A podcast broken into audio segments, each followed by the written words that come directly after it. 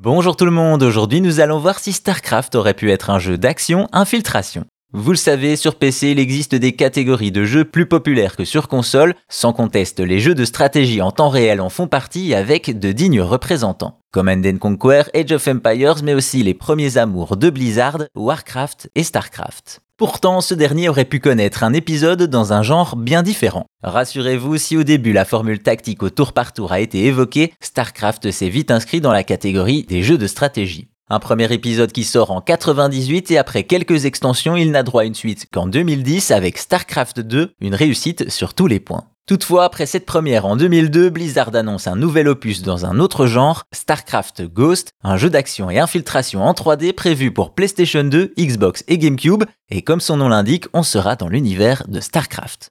En effet, dans ce jeu, on incarnera Nova, une ghost. Les joueurs de StarCraft les connaissent bien, il s'agit d'unité Terran spécialiste de l'infiltration. L'histoire prend place 4 ans après les événements de StarCraft Broad War et suit Nora dans son enquête sur une conspiration à base de projets militaires secrets. Malheureusement, pour ce qui est du scénario, il faudra se contenter de cela.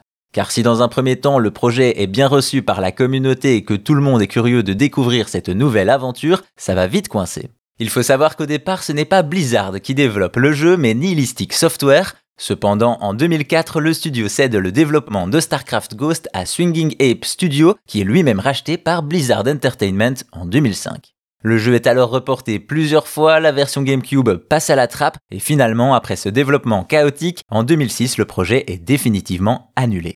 Et alors qu'on le pensait perdu, en 2020, le jeu refait surface sur YouTube sous la forme d'une version jouable via un kit de développement de la première Xbox. On peut y voir un jeu de tir à la troisième personne plutôt prometteur pour l'époque. Malheureusement, il faudra se contenter de ces quelques minutes de jeu, car depuis 2006, Blizzard n'a plus fait aucune annonce et le projet semble définitivement enterré. Au final, StarCraft a donc toujours été pensé comme un RTS et c'est tant mieux, seule exception StarCraft Ghost, un épisode annulé qui porte définitivement bien son nom.